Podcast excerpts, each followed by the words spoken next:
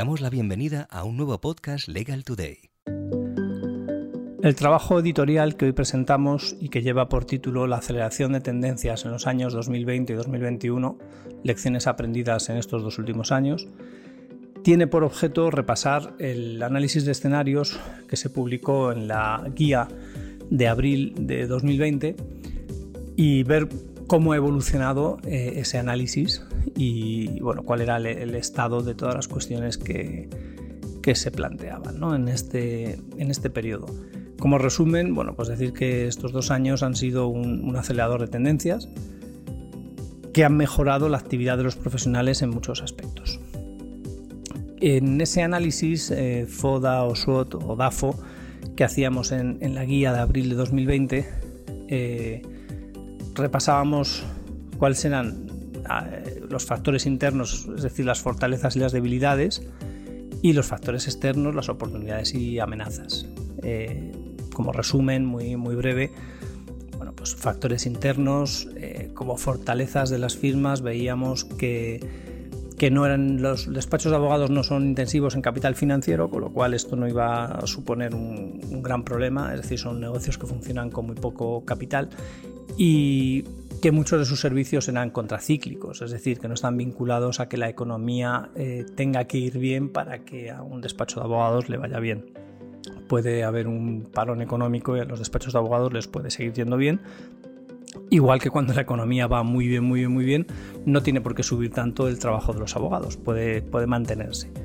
Este efecto de contracíclico, contracíclico bueno, pues es una, es una ventaja, dota de estabilidad a los negocios, mm, no te perjudican cuando la economía va mal, pero tampoco eh, hay una avalancha de trabajo cuando la economía va muy bien. ¿no? Pero en general lo que lo dota es de, de estabilidad. Esto en cuanto a las fortalezas, en cuanto a las debilidades, bueno, pues veíamos que, estábamos muy afectados por, terceros que no dependían de nosotros. En este caso se estaba valorando, ya empezaba el, cierre de los juzgados y bueno, pues la actividad procesal quedaba paralizada y los despachos tenían que, asumir este, este parón, que creo que al final fue prácticamente de mes y medio, dos meses.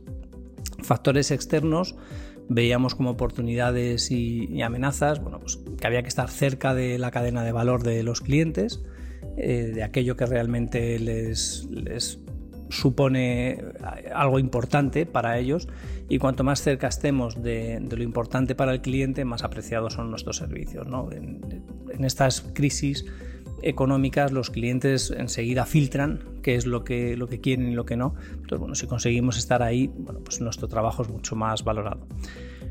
Otra cuestión que, veíamos como oportunidad era, bueno, pues pasar ese conocimiento instalado en una oficina a un conocimiento que está en cualquier sitio y que nos permite trabajar desde, desde cualquier parte. Eh,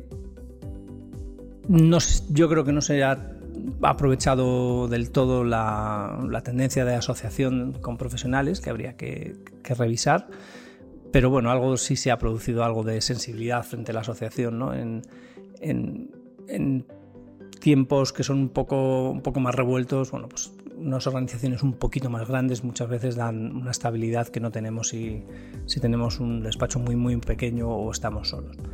Por último, bueno, pues las amenazas pues relacionadas también con los la demora en el pago de los, de los, encargos o la falta de control de los costes de, producción.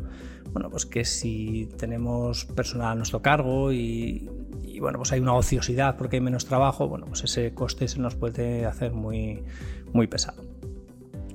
Los cambios que se, que se están produciendo todavía hoy en los despachos relacionados con este análisis DAFO o FODA eh, bueno, pues yo los centraría en cuatro, ¿no? Eh, la forma de, trabajar ese, análisis DAFO cuando pasa el tiempo, bueno, pues es ver cómo se han trabajado las fortalezas, eh, cómo se han subsanado las debilidades, cómo se pueden aprovechar las oportunidades y cómo o qué medidas vamos a tomar para, para hacer frente a las amenazas. Entonces, yo creo que aquí ha habido cuatro medidas. Primero, el, trabajo a distancia o el teletrabajo se ha consolidado. Eh, estos meses ha sido una aceleración de una tendencia que ya estaba antes, pero que se ha terminado de consolidar. Y, bueno, pues esto tiene la parte de la ventaja de, poder trabajar desde cualquier sitio, de tener el conocimiento a tu alcance en cualquier lugar. Y para organizaciones más grandes, bueno, pues tienen el, reto de, gestionar bien esto eh, con las personas, ¿no? Que bueno, que no siempre es fácil, porque luego hay que organizarse, hay veces que sí que hay que estar de forma presencial, bueno, requiere una, una organización del trabajo un poco diferente. Segundo, bueno, pues el uso de la tecnología, yo creo que también ha sido una tendencia que se, ha observado, se ha utilizado más la tecnología, no solamente la parte de videoconferencias, que posiblemente es la que más la que ha sido más visible, sino bueno, pues otro tipo de, de tecnología que nos permite un trabajo más, más eficiente, el poder trabajar en equipo sin estar juntos, gestores de, expedientes o el control del tiempo que se hace al no estar en la oficina, pues muchas veces se pierde un poco la noción del tiempo y bueno, estas herramientas yo creo que, han, sido, han sido muy útiles y se están utilizando más.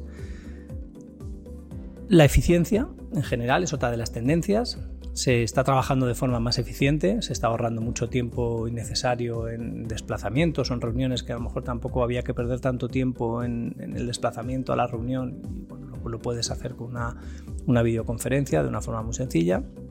Y creo que como última tendencia, bueno, pues la presencia digital eh, creo que también ha cobrado más importancia. Eh, hay que tener una presencia digital eh, correcta, no quiere decir que, haya que poner todo el esfuerzo en la presencia digital, sino que bueno, pues hay que repartir un poco ese esfuerzo en, la capacidad de generación de clientes vía física o presencial y captación digital. ¿no? Hay, que estar, hay que estar presente digitalmente.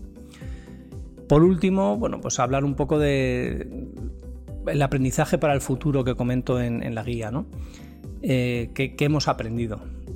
Yo lo resumo en, varias cuestiones. Eh, la primera, bueno, pues que la inversión en tecnología sigue sin ser un gran coste en comparación con la estructura de costes de, una firma de abogados, que son negocios que, arrancan con poco capital y la tecnología que se necesita no es una tecnología eh, excesivamente cara. Entonces, para la ventaja que proporciona, me sigue pareciendo bueno, pues que, el esfuerzo en, rodearnos de toda la tecnología que nos permita tener el mayor tiempo posible para dedicarlo a lo que realmente no nos puede sustituir la tecnología, que es en ese eh, diagnóstico de los clientes y, en hacer el trabajo, el trabajo legal que nos encargan, yo creo que sigue siendo una, una inversión muy que se puede optimizar muchísimo en cuanto por la vía de los ingresos.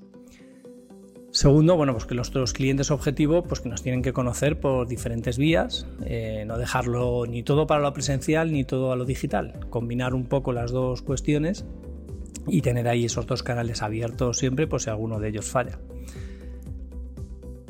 Tercero, bueno, pues hay que estar preparado para cualquier evento externo que nos pueda afectar. Eh, y la forma de hacerlo en este tipo de negocios es con, negocios con estructuras muy ligeras, eh, estructuras que se puedan mantener desde cualquier lugar. Cuarto, que el posicionamiento de los servicios es muy importante, que los clientes nos tienen que conocer y nos tienen que conocer en relación a aquello que hacemos bien. Eh, el posicionamiento en el mercado ante una oferta tan grande como la que hay ahora es muy importante y, y bueno, pues estar bien posicionado es una ventaja en la captación de clientes. Otra lección, bueno, pues que hay que ser eficientes y trabajar con inteligencia de negocio. Eh, hay que saber elegir bien nuestro cliente objetivo, hay que darle un buen servicio, un servicio eficiente, que tenga un coste para nosotros proporcional al, precio que, se puede cobrar en el mercado. Y, bueno, vía especialización o no sé, hay, varias formas, pero bueno, que hay que trabajar con, inteligencia, ¿no? Inteligencia y eficiencia. Y la última, bueno, la que he dicho antes que no se ha terminado de consolidar, pero que yo creo que sigue siendo una ventaja, bueno, es por lo menos tener en mente la asociación o la colaboración con otros profesionales para que nos pueda proteger en situaciones complicadas. ¿no? para esto sirve para aumentar nuestra reputación, para tener un mayor acceso a clientes y mercado, para generar ventas cruzadas, para tener un posicionamiento más fácil en, el mercado. Bueno, yo creo que esta asociación siempre es una ventaja.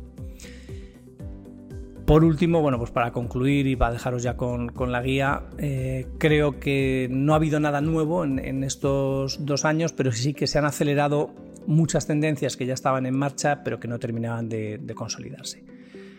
En fin, os dejo con, con, la guía, espero que resulte útil y, y bueno, pues hasta la próxima ocasión en la que podamos colaborar. Muchas gracias. Y hasta aquí, el podcast Legal Today. Te esperamos en las siguientes entregas. Música